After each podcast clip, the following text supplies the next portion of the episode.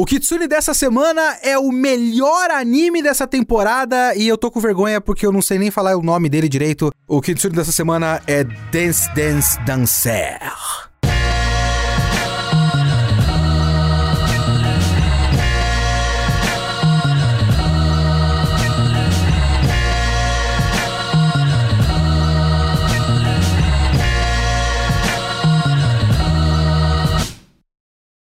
Sou o Leonardo Kitsune e o Kitsune da Semana é o meu podcast semanal para eu falar do que eu quiser, do jeito que eu quiser. E a ideia aqui é que toda semana tem uma nova review diferente, que pode ser de qualquer coisa, pode ser de cinema, anime, mangá, quadrinhos. Se eu vi, se eu li, eu quero falar, então é aqui que eu vou falar. Você pode comentar esse podcast assistindo as nossas lives toda quinta-feira, às 5 horas da tarde, em twitch.tv barra geekhere. Você pode comentar no site, faz a sua conta lá no geekhere.com.br e comenta, ou manda o seu e-mail para leo.kitsune.geekhere.com.br. Deixa eu dar um aviso também.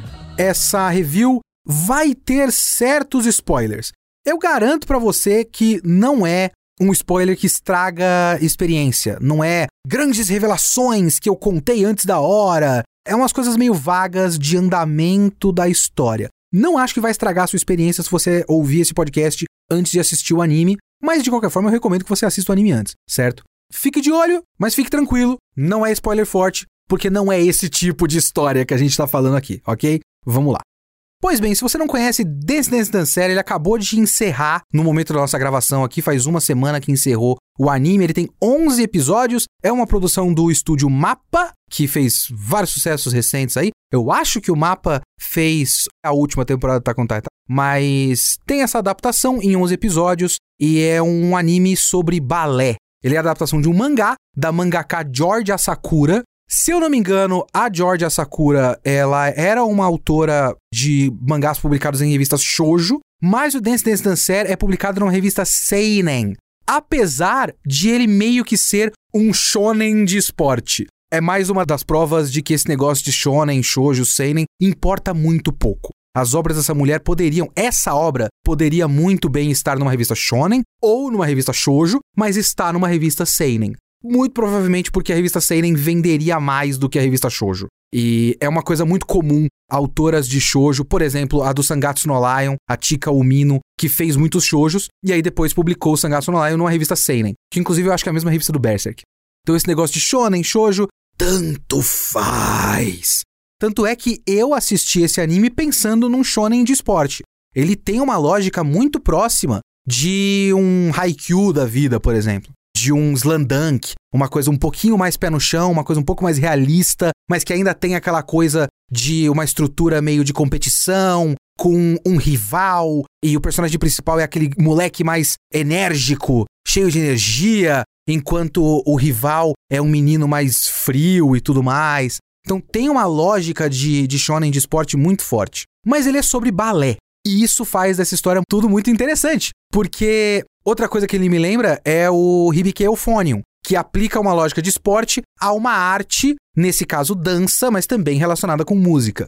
Qual é que é a história aqui? A história é do menino Junpei. Quando ele era criança, ele ficou apaixonado por balé, quando viu uma apresentação e tudo mais, mas o pai dele era coreógrafo de filme de Kung Fu. E o pai dele era todo, ah, coisa de homem, luta e tudo mais. Mas o filho dele queria fazer balé. E ele ficava tipo, poxa, mas ele já tem cabelo grande. Lembra o meu filho, o Augusto tem cabelo abaixo do ombro e toda hora chamam ele de menina no metrô. Ele não liga, eu não ligo, tanto faz. Mas esse pai ficava, poxa, mas já confundem ele com menina. Será que ele tem que fazer balé? Mas tudo bem, ele quer, né? Mas aí o pai dele morre.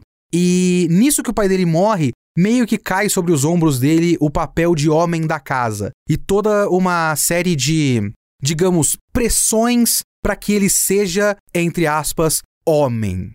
E nisso que ele tem que ser homem, ele rejeita a paixão dele por balé, ele reprime, né? Essa paixão dele pelo balé e tenta ser homenzinho. Tem uma dicotomia, né? Uma oposição entre as palavras japonesas kakoi e kawaii. Kakoi é legal no sentido de cool, maneiro, descolado. E kawaii é fofinho, bonitinho. ele quer ser muito cacoí, muito cool, muito daorão. Então ele é tipo o cara da escola, ele é um cara super social, super cheio de amigos, e ele fica fazendo golpes de Kung Fu, na verdade Jeet Kune Do, né, que é aquela arte marcial do Bruce Lee, que é o que ele pratica, ele tem aulas de Jeet Kune Do. Ele é muito atlético também, né? Então ele é muito molecão, mas ele tem aquela coisa do balé dentro dele ainda. Até que uma menina percebe isso porque ele demonstra um chute, só que o chute é um passo de balé. E a menina pega ele pelo braço e leva pra academia de balé da mãe dela e fala: Não, vamos dançar balé, você sabe dançar balé. E ele acaba se envolvendo nessa trama familiar, né? Porque nessa família tem essa menina, tem a mãe, tem o primo dessa menina que tá na casa deles. Todos eles estão envolvidos no balé. O primo, que é o Luo, também é um dançarino de balé, que é um menino que sofria bullying na escola e passou a não ir mais para a escola, ele seria da sala do Junpei. Então tem toda essa trama e depois disso ainda tem eles tentando entrar para uma outra academia de balé mais rígida e conceituada para provar um ponto, mas acaba sendo uma coisa muito importante para a trama dessa temporada. E essa temporada acaba nisso. Acaba se resumindo nessa trama dessa nova academia, na academia Oikawa, que é essa, esse lugar mais, mais rígido, mais tradicional, e também na trama familiar da família Godai, que é a família do Luo e da menina Miyako e, e outros personagens também, a mãe, a Chizuru, e que o Junpei acaba se envolvendo por conta de ter sido levado para lá. Para começo de conversa, a primeira coisa que vai impressionar as pessoas ou afastar as pessoas é a arte desse anime. Primeiro que a animação tá maravilhosa e isso deveria ser valorizado bastante, assim, a fisicalidade dos personagens e a precisão da movimentação deles é muito enfatizada. Então é uma produção muito boa porque ela precisa fazer com que você acredite no balé, que precisa fazer você achar bonito. Então ele trabalha muito a animação da dança e não só a precisão do movimento corporal da dança precisa estar lá e ela está lá, como muitas vezes dar uma exagerada, brincar com a forma da animação para não só passar a precisão da dança, como também o sentimento da dança. Porque a gente meio que não liga para balé como um todo. Tem muito pouca gente que de fato acompanha balé. O balé, eu pelo menos vejo isso, tipo, eu vejo muita gente encantada por teatro e teatro musical, mas o balé é meio que uma curiosidade. É tipo você assistir. É... Uma coisa que eu sempre quis fazer, até hoje não consegui uma oportunidade certinha de fazer, que é assistir uma orquestra. Você vai assistir uma orquestra que é uma coisa super especial. Não é uma coisa que você acompanha, que você vê com frequência e tal. Então a gente meio que não vê graça no balé no geral. E eu acho que esse anime tenta e consegue fazer com que. simular o ideal do balé que é você acompanhar uma história através da dança e sentir sentimentos através da dança. Então ele brinca com a animação para dar diferentes intensidades. Às vezes é um encantamento, às vezes é raiva. Tem uma apresentação, se eu não me engano, no episódio 5, que a coisa meio que sai do controle e fica uma coisa meio improvisada e que um dos personagens acaba incorporando o vilão e a animação vira toda com pinceladas grossas assim, como se fosse aquele pincel japonês, aquela tinta grossa e um vermelho intenso e alto contraste, porque o moleque tá se sentindo um próprio demônio e tal, porque ele tá incorporando o personagem, porque balé é teatro também. Você também precisa ser um ator. Isso é uma coisa que tá forte lá, inclusive o debate do que é mais primordial no balé se é a performance da atuação ou se é a tecnicalidade da dança. Isso está muito presente lá. Então isso precisa, os dois lados precisam estar muito evidenciados na própria animação e está lá. Eu particularmente gosto do design de personagens, mas eu acho que é uma das coisas que pode afastar as pessoas. Eu lembro, por exemplo, de um anime que eu não gostei, mas não foi por causa disso, que era aquele Welcome to the Ballroom. Também era um anime de dança, né? E que nesse anime também eles têm aquela coisa dos personagens pescoçudo, né? E é menos aqui, mas ainda tem um pouquinho. Esses cara pescoçudo. Então você tem uns corpos muito fininhos e umas pessoas pescoçuda e umas cabecinha pequena, ou então às vezes meio desproporcional e uns olhão gigante com aqueles detalhes muito característicos dessa mangaká, que ela faz uma linha que forma um arco no olho. Sabe, realmente parece a bandeira do Brasil. a íris do olho dos personagens parece a bandeira do Brasil. Você podia escrever ordem e progresso no olho de todo mundo ali. porque tem essa faixinha branca e tal. Então ela tem umas particularidades da arte dela que foram adaptadas na, no design de personagem para a animação que eu gosto, porque eu acho bastante diferente. Eu acho muito legal, no mínimo, no mínimo, tem mais personalidade do que tudo que veio na esteira do Sword Art Online, que a A1 Pictures criou um template de cabeça e olho de personagem de anime, e todo mundo que vai fazer tipo, bom, precisamos de um anime genérico. Aí o cara pega e xeroca o modelo de cabeça e olho só faz um cabelo diferente. Então eu fico muito feliz quando tem alguma coisa que é diferente disso, sinceramente. Então eu acho que o Dance Dance Dancer tem personalidade na arte e tem uma beleza na animação, um cuidado na direção para fazer, para enfatizar, para exagerar até tudo que precisa ser exagerado para que o efeito dramático chegue no ponto que precisa chegar. Então, ele não tem vergonha de ser absurdo, de ser exagerado. E isso eu acho muito legal. Eu gosto muito desse anime tecnicamente, então, no mínimo, no mínimo, ele consegue chegar nesse ponto. Mas eu acho a trama e até a estrutura dessa história consideravelmente interessante, assim. Essa história tem meio que uma trama dupla e ele também é dividido em duas partes. Eu, eu, eu juro pra vocês que são duas coisas diferentes que eu tô falando aqui. Eu, eu não tô maluco. a história tem duas fases. Tem uma fase inicial e depois tem um, um arco que vai do meio até o final. Então, a parte inicial tem a ver com o Junpei entrando pra academia Godai e se aceitando dentro do balé, né? E a segunda parte, ele já tá, tipo, se dedicando ao balé e tem toda a trama daquela academia Oikawa e que no meio da série tem uma apresentação e essa apresentação é o melhor episódio da série toda que está me ouvindo que não é porque o quinto episódio da série é o melhor que o resto é ruim. Na verdade é porque ele é muito acima da média, mas o resto também é tipo excelente. É que esse se destaca mesmo. Então você tem esse quinto episódio que é o melhor da série, mas que ele é um problema, porque eles fazem uma apresentação e, como eu falei, ela acaba saindo do controle, eles acabam improvisando e dá numa apresentação que todo mundo gosta, mas uma basicamente uma crítica de arte que é a dona de uma academia de balé mais tradicional olha para isso e fala: isso tudo foi um lixo, isso não é balé. E aí pega mal pra academia Godai, várias mães desmatriculam as filhas pequenas da academia e os moleques falam: não, peraí, a gente vai provar que a gente é bom também. A gente quer recuperar as alunas da nossa professora. Eles entram nessa outra academia e essa é a trama da segunda metade. Eles tentando se dar bem numa coisa mais tradicional, porque a academia do começo da série é um pouquinho mais liberal com as coisas. Então tem essas duas partes e elas são muito interessantes por si só, né? As duas têm cada uma um objetivo muito claro, né? Na primeira parte da história, o objetivo é fazer a apresentação, né? Que pode levar a prêmios e se classificar para outras coisas e tudo mais, o que não dá certo por causa do que eu acabei de falar. E a segunda parte é o objetivo conseguir uma bolsa da turma avançada dessa academia Oikawa. Então isso é legal, isso pelo menos é aquela coisa bem shonen de esporte, né? De objetivos muito claros, uma não é exatamente um arco de torneio, mas a segunda metade é quase um arco de torneio, digamos assim. Dá para você ver dessa forma. Bem disfarçadinho, mas tá lá.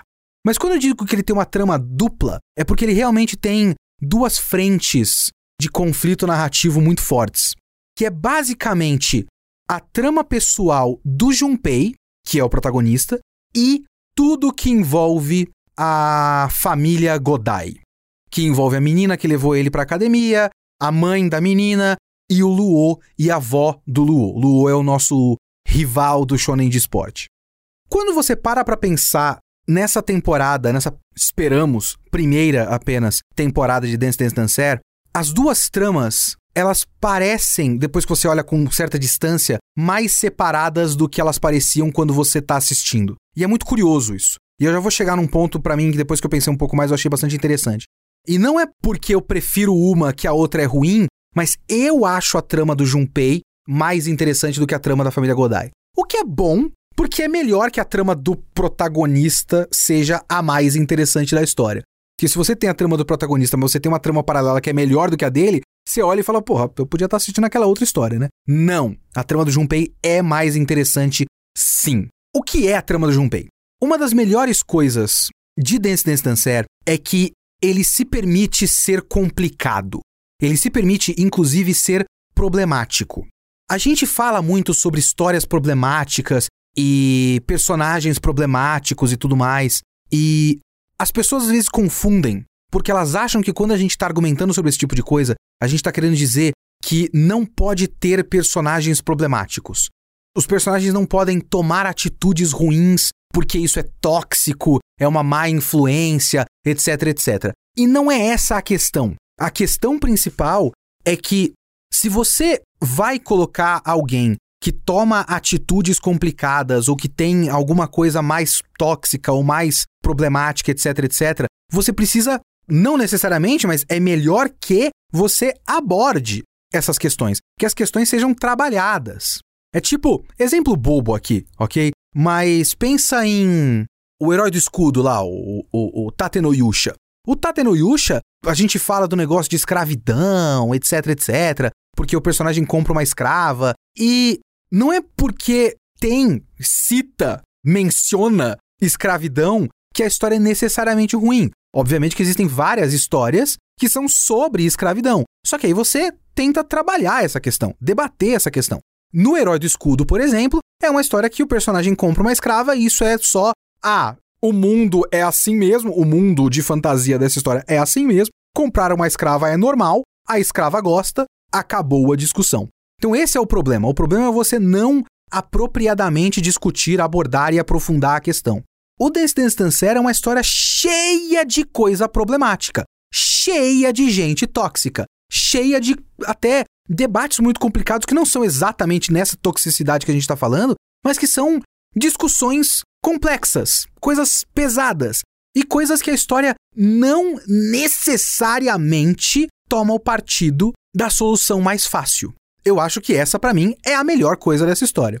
Por exemplo, a trama do Junpei é uma trama que trata de várias coisas diferentes. A primeira coisa que essa trama trata é masculinidade tóxica. Eu até pensando agora queria que a história se alongasse um pouco mais nisso, mas também é algo que é deixado para trás na própria história do personagem. Porque o personagem meio que supera isso. Ele se aceita, porque como eu falei no começo, ele tem aquela coisa de tentar ser o machão, tentar ser o homenzão, o cara da hora da escola, popular e tudo mais. Então ele não pode deixar as pessoas saberem que ele dança balé, que ele gosta de balé e tudo mais. Num certo ponto da história, ele decide que a paixão dele é o balé clássico. Então, necessariamente, ele precisa deixar isso para trás. E se a trama ficasse tempo demais nisso, realmente não faria muito sentido. Mas eu até gostaria que isso fosse um pouco mais alongado, porque enquanto a história abordou isso, foi muito interessante. Principalmente porque colocou o personagem principal numa posição ruim. Porque ele não queria dançar balé, ele se afastava disso, ele mentia para si mesmo, num ponto em que ele não foi percebendo a influência tóxica dele. E aí, quando voltou o personagem do Luo pra escola, que é um, um, moleque retraído por conta de uma série de traumas que a gente vai falar daqui a pouco, ele não percebe o quanto ele incentiva o bullying no Luo. A influência que ele tem no círculo de molecada dele da sala, que os moleques meio que falam, é, esse moleque é meio esquisito, esse Luo, né? E aí o próprio Junpei fala, é, acho ele meio esquisitão mesmo. E quando ele fala isso, ele não tá ligado o quanto ele deu a licença para os amigos deles praticarem bullying com o Luo. Me lembra um pouco o A Voz do Silêncio, de colocar o personagem principal na posição de vilão. Não é tão forte aqui porque esse não é o foco da história. O A Voz do Silêncio, esse é o foco da história, então esse é mais aprofundado. Então, são coisas diferentes. Mas são elementos que uma coisa é, é, tem de semelhante com a outra. Que coloca o personagem numa posição de causador de um problema. E isso eu acho muito interessante. Mas passada essa fase, a gente já tem uma outra série de coisas é, interessantes. Porque uma das coisas que eu acho mais legais em Dance Dance Dancer é que o personagem principal, ele é retratado como um moleque de 14 anos de forma razoavelmente realista. Por exemplo, ele é um moleque cheio de hormônio. Ele vai fazer o balé porque foi uma menininha bonitinha chamando ele. Nossa, essa menininha bonitinha quer namorar comigo, na cabeça idiota dele. E aí ele vai atrás da menininha bonitinha. Ele vai pegar na cintura da menininha bonitinha no, no, na prática do balé, que você tinha que ser profissional e tudo mais, e ele fica com muita vergonha. Depois, na segunda fase da, da história, os moleques ficam debatendo, tipo, é, então, você vai ver um monte de menina de roupa colante, você vai ter que pegar nela para levantar no ar e dançar em dupla, e você também tá de roupa colada. Então você precisa ter um certo cuidado com reações fisiológicas involuntárias. Né? Então essas coisas são realistas. Tipo, o moleque de 14 anos tem que se preocupar de ficar de pau duro quando pega na menina da idade dele na aula, sabe? É uma coisa natural. Eu gosto desses pequenos detalhes. Mas também tem uma coisa que eu acho muito interessante, porque assim, como eu falei, essa é uma história que empresta muito de elementos de shonen de, de esporte, apesar de ser um seinen escrito por uma autora de shoujo. E o shonen de esporte, que também tem muitos elementos do shonen de luta, ele trabalha muito aquelas coisas bem Naruto, de talento versus esforço. Ele dá uma certa invertida, de certa forma. Porque, por um lado, existe um aspecto do Junpei que é muito parecido com os Gokus e Gons da vida, porque ele é um ator natural. Então ele não é muito técnico, ele é muito natural na interpretação dele. Ele sente a música, ele sente a arte, ele se deixa levar, que para mim é muito próximo daquela coisa de estar em contato com a natureza, comer muito. São esses elementos que mostram que ele é um menino puro, ele tem uma pureza dentro dele. São maneiras de representar essa pureza. Por outro lado, ele é um talento natural. Ele meio que tem vantagens físicas. Essas são coisas que essa história trabalha que eu acho que são meio que necessárias. Eu não sou um entendido de balé, mas são coisas meio que, para mim, fazem sentido. O fato de que o formato do pé do moleque, que é uma coisa que ele não escolheu, não tem a ver com esforço, é só esse é o formato do pé dele, já é um formato que beneficia ele na nas técnicas do balé.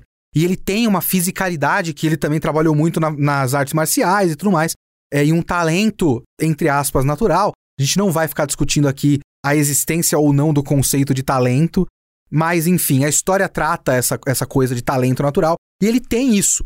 Então ele tem um pouco desses elementos de pureza, natureza e tudo mais, ao mesmo tempo que no debate entre o Naruto e o Neji, ele é mais o Neji. Ele é mais o. Ele tem o talento natural que nasceu com ele.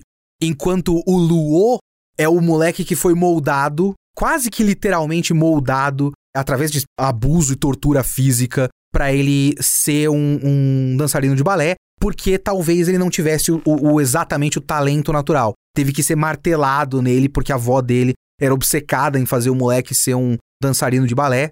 Eu quase falo lutador de balé e depois eu quase falo dançarino de kung fu. Assim está a cabeça de Leonardo Kitsune. Mas enfim, a avó dele é obcecada em fazer ele virar um dançarino de balé por causa da filha, que é a mãe dele, né? Que ia ser dançarina de balé, mas deixou isso pra lá e foi ser idol e largou o moleque, foi pra casa do caralho. Então existem uns debates sobre talento e esforço e as coisas que vêm naturalmente para ele e tudo mais, mas também existe um debate que eu acho interessante da maneira como é abordado na história, porque o moleque é um performer, ele é um entertainer, ele é um moleque que naturalmente consegue sentir a arte, se deixar levar e tudo mais. Isso é muito bonito. E quando você tem aquela apresentação no quinto episódio, que mais uma vez é simplesmente maravilhoso, a maneira como eles. como o moleque começa a improvisar e começa a sentir o personagem dele no Lago dos Cisnes. E aí o Luo também sente o personagem dele, que é o vilão. E eles têm basicamente uma luta através do balé e a animação faz um negócio assim maravilhoso. E todo mundo vai lá e bate palma. Uh, yeah! Caralho, que foda! é meio que aquele debate de ah, o balé clássico é chato, mas agora vocês deram um show na minha frente. Pô, maravilhoso esse show. Mas não é balé clássico, né?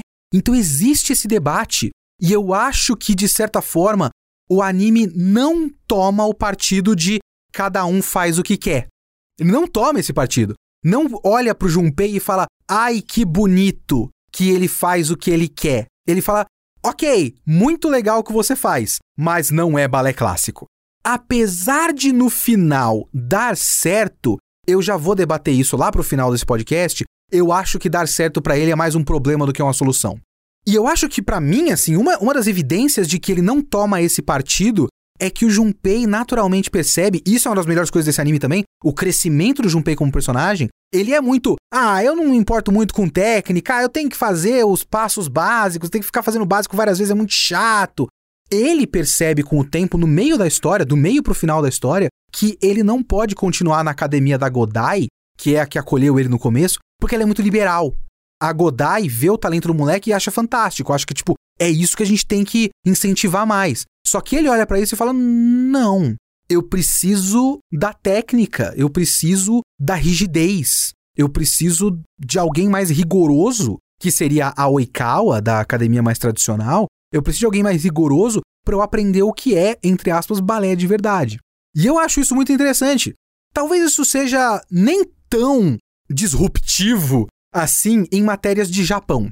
Porque se Dance Dance Dancer fosse um filme americano, um filme hollywoodiano, um filme da Pixar até, o final óbvio dessa história seria ele aceitar quem ele é e todo mundo à volta dele bater palma e falar: Não, nossa, a dança dele não é balé clássico, mas é tão bonita, então está tudo bem. Para Dance Dance Dancer é tipo: Ai, que bonito, a dança dele é tão bonita, parabéns, mas não é balé clássico. Vamos estudar balé clássico? você não quer balé clássico? Então não é isso que você vai fazer, né, fião? Você tá fazendo errado, né, caralho? E eu acho isso interessante. E todos esses debates são centrados no personagem principal. E é por isso que, para mim, um dos elementos principais é muito bom quando um anime tem o seu personagem central, o melhor personagem da série. Até é raro, né? A gente, às vezes a gente vai criando maior simpatia por um coadjuvante e tudo mais, mas o personagem mais bem desenvolvido em Dance Dance Dancer é o personagem principal e é o personagem mais interessante. Ele tem um arco próprio, ele evolui, ele muda de mentalidade. Ele até, no final da história, percebe que ele já teve um papel numa certa trama e que o papel dele acabou. Ele não tem mais o que fazer. Ele já se meteu nesse bagulho, ele já fez a diferença. Agora ele tem que seguir em frente, ele não tem mais que estar lá. E aí eu estou falando da família Godai. E aí você tem a segunda parte dessa trama dupla, que também é muito interessante, mas não é tão interessante quanto a do Junpei. E essa é a parte mais problemática de Dance Dance Dancer. Eu acho interessante mesmo assim. Eu não acho que é um mau exemplo, não, é, eu não acho que é esse o caso. Eu acho que ele está realmente abordando a problemática da sua problemática. Porque, como eu já adiantei agora há pouco, tudo isso é centrado no personagem do Luo. Ele é um moleque que começa a história trancado num quarto, porque ele não quer sair do quarto, ele não quer mais dançar balé, mas ele sempre teve o sonho de ser um bailarino do Bolshoi, os cacete a quatro. Mas ele também. Esse sonho foi uma coisa que foi colocada na cabeça dele pela avó. A avó queria que a filha fosse uma grande bailarina, a filha falou: não, vai tomar no seu cu, virou idol e foi pra casa do caralho e largou o filho também. O filho ficou com a avó, a avó abusou do moleque, física e psicologicamente, fez o moleque virar um saquinho de trauma, e o moleque tá aí perdidaço da cabeça, completamente a bublé das ideias. E nisso você tem a Miyako, que é prima dele e que está apaixonada pelo moleque, de certa forma, que é primo dela. Você tem a Chizuru, que é a mãe da Miyako, a, a primeira professora de balé do Junpei na história, que está tentando fazer o Luo sair do quarto e praticar balé e tudo mais. E a avó, que é a vilã dessa história, de certa forma. Então, através dessa trama, a gente tem, por exemplo, o bullying sendo trabalhado, e depois com a evolução do backstory, né, do Luo, a gente tem as causas para que o personagem vire o que ele é, para ir depois de entender como é que o bullying acontece. Porque a gente tem também que entender essa cadeia, né? Você tem um moleque traumatizado, por ele ser traumatizado, ele tem um comportamento diferente, e aí você coloca esse moleque no ambiente social da escola e criança é tudo filha da puta, adolescente é tudo filho da puta. É uma série assim de anticristos que você, né, tem que colocar, formar para a sociedade no ensino médio. Então, eles vão olhar um moleque que tem um comportamento diferente por conta de traumas pessoais, não se importam com isso e só aumentam os traumas pessoais do moleque. Então, essa cadeia eu achei muito bem trabalhada, assim. E é muito pesado, né? Eu vi relatos aí, eu li umas reviews e tudo mais, e eu vi relatos de pessoas que tiveram que, sei lá, pausar um episódio no meio, porque tava pesado demais as cenas de bullying. E, assim, eu não tive que fazer isso, mas é também porque depois de você ver três ou quatro coisas japonesas sobre bullying, você acaba ficando meio anestesiado, né? É tipo o próprio que eu já citei aqui, A Voz do Silêncio. Depois que você viu A Voz do Silêncio e outras coisas também que... É Vitamin, por exemplo. Já leram um mangá chamado Vitamin? É um shoujo de um volume só que eu recomendo, mas é muito mais pesado do que os episódios de bullying do Dance Dance Dancer. No próprio Sangatsu no Lion, tem toda uma trama de bullying que é muito triste. Então essas coisas são bastante comuns e eles, pelo menos a, a subtrama de bullying do Dance Dance Dancer é tão boa quanto essas para mim. Dentro do escopo que ela precisa trabalhar, sabe? E culmina numa cena que é um pouco não realista, da molecada querendo zoar o, o Luo e colocando o uniforme feminino da escola para colocar ele no palco. E aí o Luo despiroca e começa a dançar balé no palco. Todo mundo, o que, que ele tá fazendo? Tá dançando balé? Ele ficou maluco? E ele mais ou menos consegue desviar a atenção e deixar todo mundo meio confuso e o bullying não continua? É, é, é uma cena que, quando você para pra pensar um pouco, é meio idiota, porque como a trama do bullying acabou ali, parece que ele dançar vestido de menina colegial resolveu. E não deveria ser assim, né? Mas enfim. Mas é uma cena bonita, no fim das contas. É uma cena emocionante e, e, e forte. É uma cena muito forte. Eu gosto da cena, mas ela não faz o menor sentido. mas é foda porque o Luo continua sendo uma, uma vítima de basicamente predadores, né? Mais pra frente, quando tem a trama na Academia Oikawa, tem um moleque que é muito interessante também. É um moleque que ele quer a vaga e ele aplica métodos escusos para fazer essa vaga. Então ele percebe a fragilidade do Luo, percebe que o Luo é foda, mas percebe que ele é frágil psicologicamente. Então ele consegue atacar esse moleque. E ele faz toda uma trama para jogar o Junpei contra o Luo. E ele faz o Junpei namorar com a Miyako na frente do Luo. O Luo também gostava da Miyako.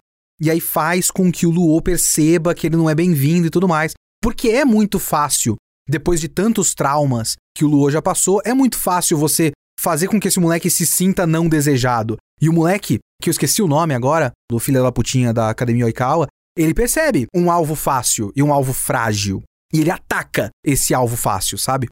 Então toda essa cadeia de acontecimentos com o Luo, para mim, é, é, muito bem explanada ao longo da história, muito bem explorada ao longo da história. E lá pro finalzinho você tem todo o flashback do Luo e da relação dependente que se criou com a Miyako.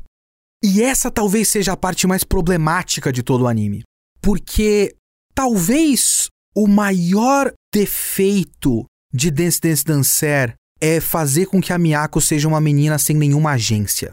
Mas eu vejo isso como um drama, como um conflito. Talvez fosse melhor se isso trabalhasse um pouquinho mais, se a gente visse um pouco mais do ponto de vista dela, e eu acho que isso é um, um problema, mas eu também acho que faz parte de criar um ambiente de uma família, um ambiente familiar todo torto, todo problemático. E como a gente vê toda a história do ponto de vista do Junpei, a gente também chega num ponto que olha para aquilo e fala: "Mano, tudo isso é muito bizarro. Toda essa família é muito problemática, só que não tem como a gente resolver isso. A gente, no caso, do ponto de vista do Junpei. Nós estando vendo essa história do ponto de vista do Junpei, o Junpei é um personagem que chega num ponto e olha, eu não tenho como resolver esse negócio. A bagagem emocional e traumática dessa família é muito maior do que ele consegue lidar.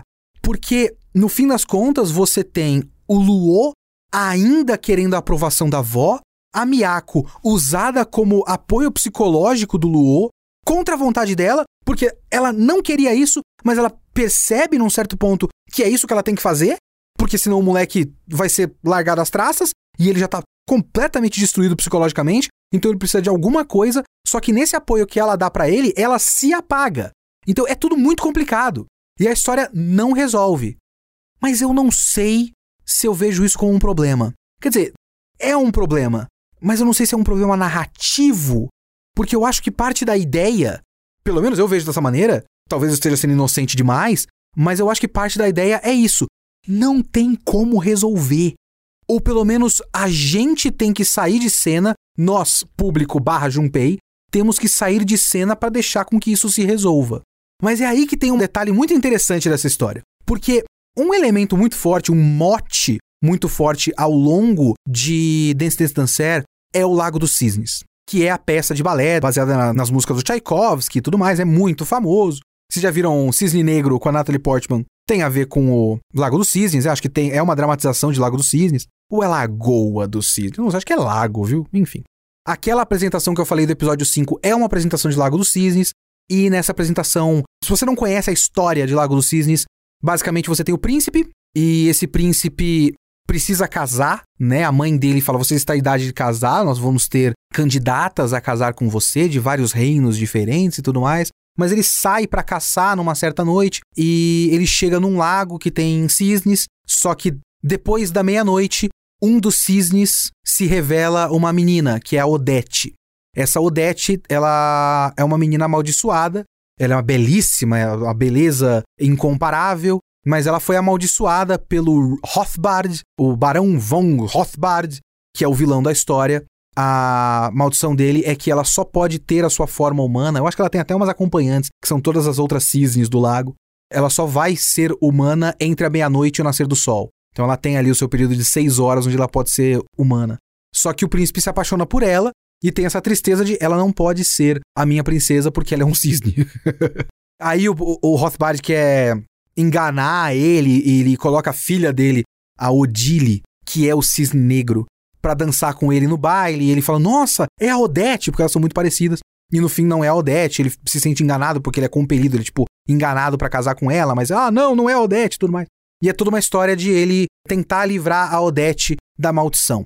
E existem uns paralelos com essa história, e a trama da família Godai, ela é resolvida, entre aspas, porque ela não é resolvida, mas ela é resolvida, concluída, entre aspas, numa apresentação improvisada de Lago dos Cisnes, na praia. E é uma cena muito bonita do último episódio. Muito bonita. O Luo, o papel dele no Lago dos Cisnes é do Hofbard, ele é o vilão. E eu acho que tem um, um, paralelo aqui, tem uma coisa interessante, que é o fato de que, através do papel do vilão na peça, o Luo consegue trabalhar os sentimentos negativos dele porque o flashback dele mostra que ele teve que reprimir vários dos sentimentos negativos dele. Então é interessante que ele consiga extravasar essa negatividade dele se colocando num papel de vilão. Mas eu digo que em Lago dos Cisnes, o Luo não é o, o, o vilão, ele não é o Hofbard. Ele é a princesa, ele é a Odete. Essa é, pelo menos essa primeira temporada, né? Parte dessa primeira temporada ela é uma espécie de lago dos cisnes que eles reproduzem, no qual o Junpei, o príncipe, precisa salvar a Odete, que é o Luo. Essa Odete, que é o Luo, a maldição dele é a avó. A avó colocou essa maldição nele, que é a maldição dessas expectativas bizarras de ele se tornar um, um grande bailarino e esse peso que ela coloca da expectativa em cima da filha dela que ela, ela reproduz no neto e tudo mais. Então ele precisa se livrar dessa mulher. Ele precisa se livrar dessa maldição, desse Hofbard dele. O Hofbard pessoal dele é a avó. Só que tem para mim dois twists mais interessantes. Primeiro, o Luo não exatamente consegue se livrar disso.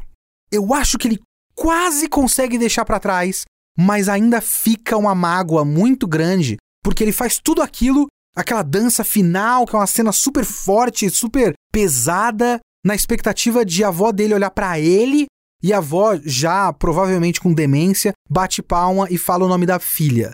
Então ele não conseguiu ser visto pela avó. E eu acho que ele queria isso. Talvez, de certa forma, isso represente o fato de que ele não vai ser visto pela avó, então foda-se. Então vamos seguir em frente.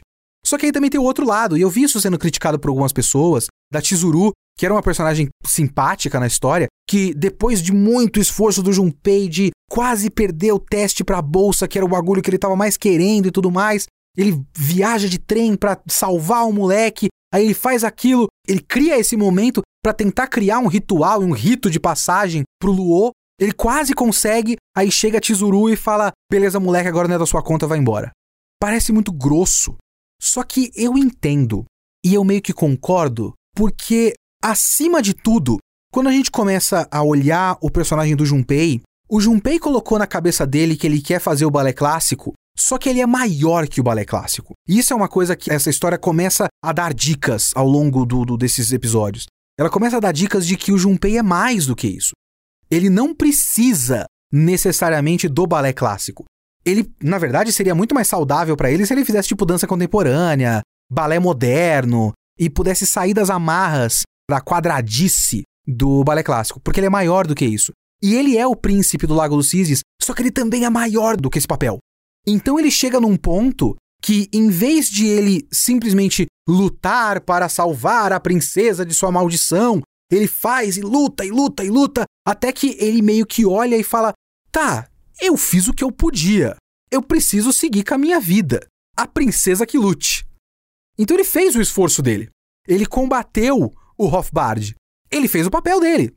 só que ele é maior do que Lago dos Cisnes, então ele precisa seguir em frente. Então esse final para mim é muito interessante por causa disso, por conta de esses paralelos não limitarem a história. Essa primeira temporada ser uma trama que reproduz o Lago dos Cisnes não ingessa a história a ponto de ele ter que reproduzir passo a passo todos os papéis que os personagens originais representaram, porque ele pode ser mais do que isso, ele pode deixar Lago dos Cisnes para trás. E ele deixa isso para trás. E é aí que a gente tem o final dessa história. O final dessa temporada, pelo menos, que é o Junpei e a Academia Oikawa. E é aí, meus amigos, que a gente tem que discutir o futuro de Dance Dance Dancer. Por quê? Eu não sei se vai existir uma segunda temporada.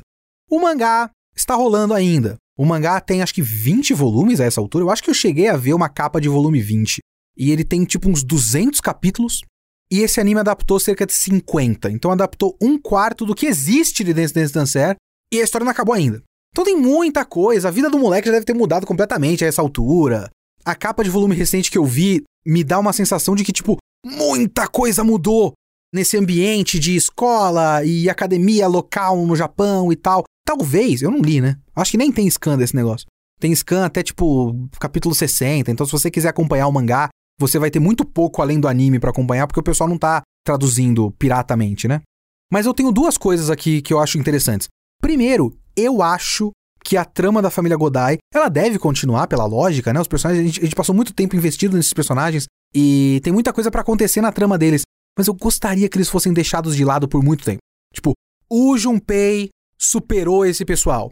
Ele fez o que ele podia, ele segue em frente. Os outros seguem em frente no canto deles. Eu gostaria muito que a história, e eu não li, não faço ideia, mas eu gostaria muito que a história realmente divergisse e depois eles voltassem mudados lá na frente. A gente não precisa acompanhar agora essa história, esses personagens. Isso é uma coisa. Segundo, eu acho que vai ser muito interessante ver o Junpei num lugar que não permite que ele seja ele mesmo. Que está interessado nele, mas não permite que ele seja ele mesmo. E ele vai ter que achar uma maneira de ser ele mesmo dentro de um sistema. E isso é um bagulho muito complicado de navegar. É uma coisa que eu até me identifico, dadas as devidas proporções, eu me identifico com esse esforço de tentar ser você mesmo dentro de um sistema que não exatamente quer que você seja você mesmo, artisticamente até. Então eu estou muito empolgado para quando essa história continuar. Eu também estou me preparando para nunca existir uma segunda temporada, porque eu não acho que tenha feito muita diferença. Eu não, não pesquisei muito bem, mas assim, não é um mangá super popular, não foi um anime super popular, outras coisas se sobrepuseram a ele. Ele não foi um anime super popular numa temporada que já não tinha muita coisa, apesar que tinha Spy Family, Kaguya, Herói do Escudo, então é complicado, foi uma concorrência complicada, mas ele já, entre os outros que não são esses que eu citei, ele já não foi um grande destaque. Então eu não acho que exista muitos motivos para que Dance Dance Dancer tenha uma segunda temporada, que um alguém reúna dinheiro e faça um comitê de produção para, OK, vamos fazer uma segunda temporada. Se você, assim como eu, gostou muito desse anime, porque eu gostei muito desse anime. Se você gostou muito desse anime, se prepare para essa história nunca continuar e, sei lá, torça para alguma editora pegar esse mangá e não cancelar, porque eu também acho que ele não vai vender direito se for publicado no Brasil. Então é isso. É um, uma expectativa fadada à frustração. Se você gostou desse bagulho, prepare-se. Fique feliz com o que você teve, assim como eu fiquei, porque foi um ótimo anime. Uma surpresa total, assim. Eu olhei o bagulho e me interessei, mas tava longe de ser uma das coisas que, ah, olha aí, hein, tenho certeza que vai ser bom. Ninguém tava apostando nesse anime como certeza que vai ser bom. E para mim foi uma joia rara, uma joia bruta escondida que, que eu encontrei. E eu espero que vocês também assistam. Se você não assistiu ainda, depois desse podcast, eu espero que vocês assistam e sintam a intensidade dessa história e essa trama muito interessante, muito complexa, muito complicada, muito problemática, que não te dá respostas fáceis, mas que te agracia com muitos momentos emocionantes. É um ótimo anime e é o meu favorito dessa temporada que acabou agora.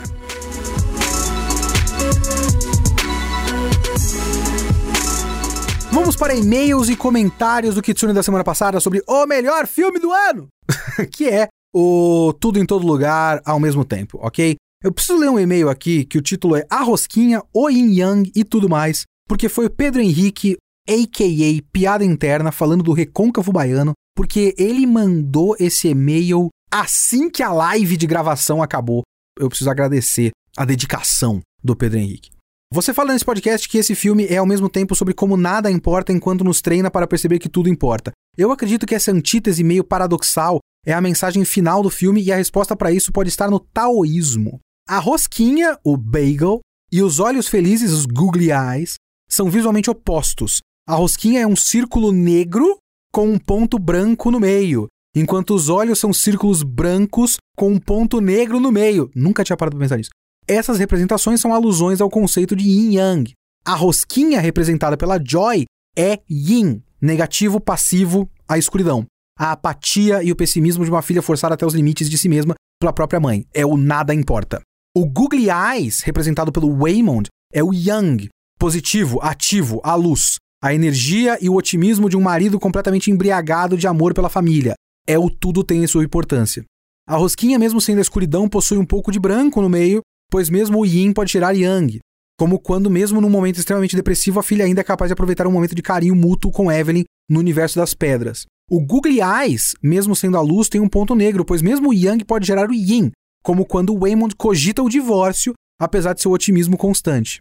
Evelyn inicialmente foi contagiada pelo otimismo do Yang em Waymond e saiu da China buscando uma vida de esperança na terra das oportunidades. Com as dificuldades constantes da vida, ela foi cada vez mais sendo tentada pelo Yin, representado pela filha, até quase ceder na batalha final para um sentimento de apatia onde, se nada importa, eu não tenho que me importar também. É só quando a Evelyn compreende tanto o Yin no universo das pedras, quanto o Yang na festa da lavanderia, que ela alcança o equilíbrio que a torna capaz de se conectar com cada uma das pessoas e salvar a sua família. O Yin não existe sem o Yang, Yang não existe sem o Yin. O filme não é sobre como nada importa ou tudo importa, ele é sobre os dois, sobre buscar o equilíbrio. Você mesmo fala no podcast como esse filme é especificamente sobre a experiência de uma família chinesa imigrante na América. Eu acho muito interessante que eles busquem aspectos da cultura chinesa para trabalhar na mensagem, temática e até na forma de construir a trama. E muito feliz também de ver a Michelle Yeoh num projeto tão legal, onde ela mostra que não é só uma excelente artista marcial, como uma puta atriz. E parabéns pelo podcast excelente, como sempre, e um abraço para todo mundo aí do Here e da residência Kitsune, Ana e as gatas. Muito obrigado pelo e-mail, muito interessante, cara. Para equilibrar o seu Yang, eu vou ler um e-mail que é o Yin aqui. O e-mail do Jefferson Souza. Assisti tudo em todo lugar ao mesmo tempo para escutar o podcast. É divertido e gostei das atrizes principais, mas no geral, ao contrário de você e da torcida do Flamengo, achei mais despretensioso do que ambicioso. Se o filme fosse ambicioso mesmo, ele não seria tão expositivo e deixaria as imagens falarem por si, não criaria simbolismos tão óbvios. O negócio dos nomes é nível o protagonista de Death Note se chama Light. Poxa, cara, aí você pegou pesado. Não faria um humor tão infantil. Aí a gente discorda completamente. A parte dos dedos de salsicha parece saída da mente de um aluno da quinta série. E nem resolveria tudo com o poder do seja gentil, o be kind power. Enfim, se o filme fosse mesmo ambicioso, ele correria riscos, mas o maior risco que tudo em todo lugar ao mesmo tempo corre é o das pessoas comprarem um plug anal achando que é um enfeite de mesa. Olha, Sr. Jefferson Souza, eu vou discordar de você, até porque todo meu podcast discorda de você e você mandou um e-mail para discordar de mim. Então, né, é, é a lógica da coisa. Mas sobre esse humor besta, é uma coisa que eu falei no podcast. A magia, para mim, do negócio dos dedos de salsicha é ele bater em você com uma coisa muito estúpida e você inicialmente olhar e falar: ah, ô, filme, vai se fuder. E construir a narrativa até um ponto em que os dedos de salsicha são uma mensagem bonita. E a cena com a coisa mais estúpida de todas é um momento emocionante. Então você usa todo aquele bagulho pra conectar a personagem da Evelyn com a personagem da Deirdre. E elas têm um momento bonito juntas. Então, o que eu gosto desse filme é esse jogo, esse contraste, entende? De conseguir fazer, num primeiro plano, um humor estúpido, um humor quinta série, mas usar isso pra, assim, stealth, sabe? Você nem tá percebendo, mas tá, tá lá o bagulho que tem mensagem, que tem profundidade. Eu acho que as mensagens desse filme têm profundidade. Eu posso concordar com você na questão de ele ser expositivo demais e eu posso concordar com você na questão de resolver tudo no poder do seja gentil. Principalmente na parte do dispositivo. Tem uns momentos que eles meio que fazem uns discursos onde eles estão explicando a mensagem do filme. E aí, quando eles estão explicando a mensagem do filme, e você é um cínico como eu, você olha e fala: ah, a mensagem do filme é seja gentil. Só que ele colocou tanta nuance nisso na construção do bagulho, tipo, ele é tão complexo, tão cheio de passos, tão cheio de camadas, tão cheio de áreas de cinza nesse negócio, que no fim das contas, pelo menos da maneira como eu vejo, não é simplesmente, ah, você não é gentil, seja gentil. Não é. não é o meme da Paris Hilton com a camiseta que cita pare de ser pobre. Não é isso, sabe? Ele é mais complexo do que isso. É como se tomar a decisão de ser gentil seja uma decisão muito difícil de você tomar quando a vida é tão difícil assim. A vida é muito complexa e você tentar ser gentil é difícil. Então você precisa tomar essa decisão e se esforçar para manter a sua decisão. Essa é a complexidade da coisa. Por isso eu acho que não é só seja gentil, é mais complexo e interessante do que isso. Mas eu vejo como é possível ver apenas dessa maneira porque alguns diálogos são um pouco expositivos demais e podem fazer parecer que a coisa é rasa. Não acho que isso é um problema, mas eu vejo como pode ser um problema para algumas pessoas assistindo e tirar um pouco da magia da coisa. Eu estava muito envolvido na magia da coisa, então eu caguei para isso. Eu achei muito legal de qualquer forma. Mas eu entendo o seu problema. Enfim, muito obrigado pelas mensagens, e-mails, comentários. Os comentários você pode colocar em geekhere.com.br. Os e-mails são leo.kitsune.geekhere.com.br ou tem as lives toda quinta-feira, 5 horas da tarde, em twitch.tv barra geekhere.